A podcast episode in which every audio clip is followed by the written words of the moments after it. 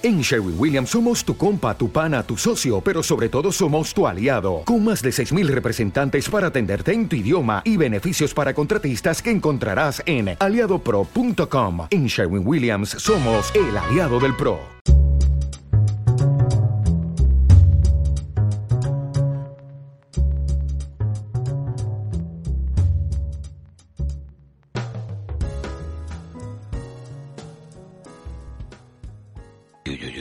Hola, hola, hola.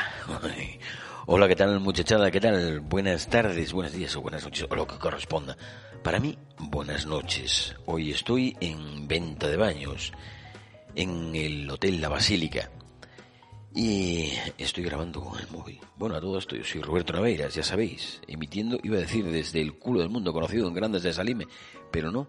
Hoy estoy a unos kilómetros de, de Palencia, de Palencia, en venta de baños. Y os cuento que, bueno, disfrutando de la primavera como nunca, disfrutando de la tierra de campos, disfrutando de este verdor que de verdad casi daña la vista. ¿Por qué estoy aquí? Bueno, pues como os dije la semana pasada, pues unas pequeñas vacaciones.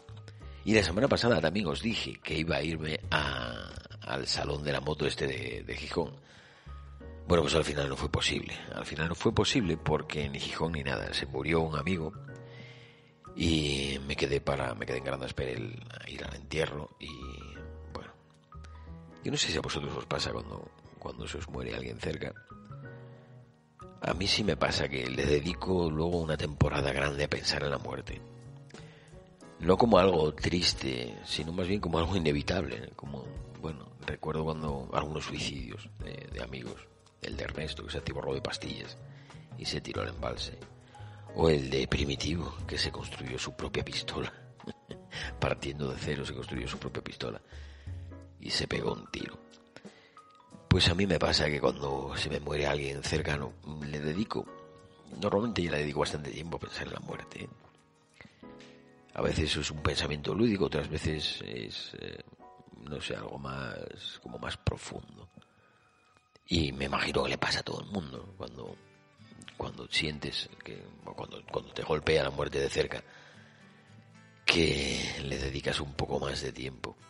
Y en esos, quizá en esos momentos piensas, coño, pues, eh, cuando me toque, habré cumplido ya con todas las cosas que quiero hacer. Habré viajado a todos los sitios que quiero viajar, habré, habré hecho, habré aprovechado mi vida.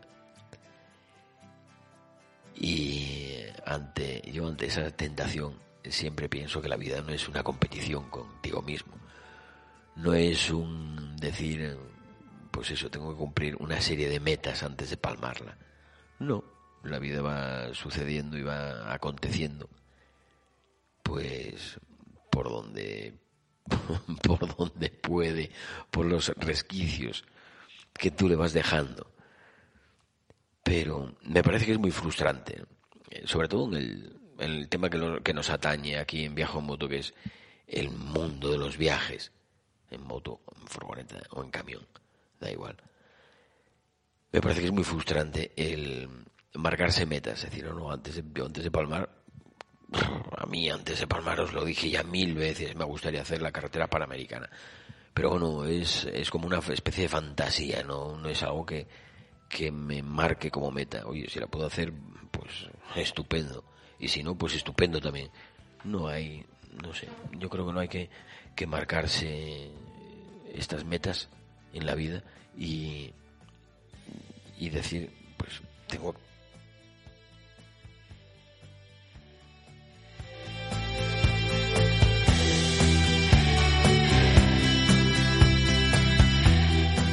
Bueno, pues como os decía, que estuve en Gijón, no estuve todos esos grandes planes que tenía yo de ir a tomar las sidras con Josín, de ir a, arreglar.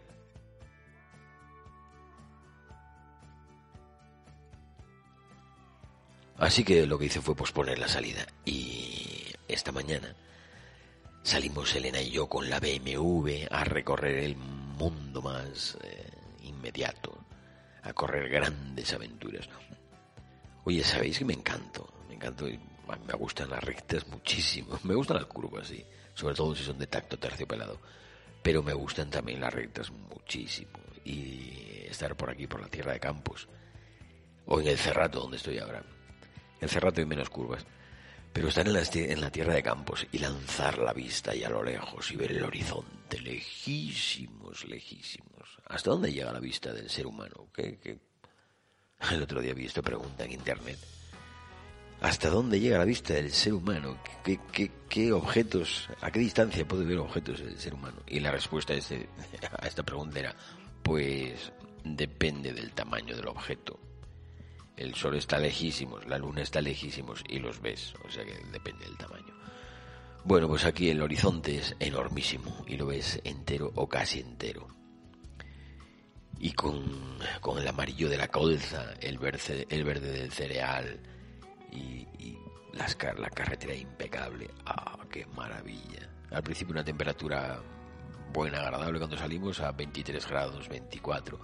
Y luego fue subiendo de modo que aquí en Palencia llegamos con 30 grados. A mí 30 grados ya me sobran, me sobran grados para ir en moto. Para mí la temperatura ideal son 24, 25 grados. Y esa temperatura ideal para ir en moto.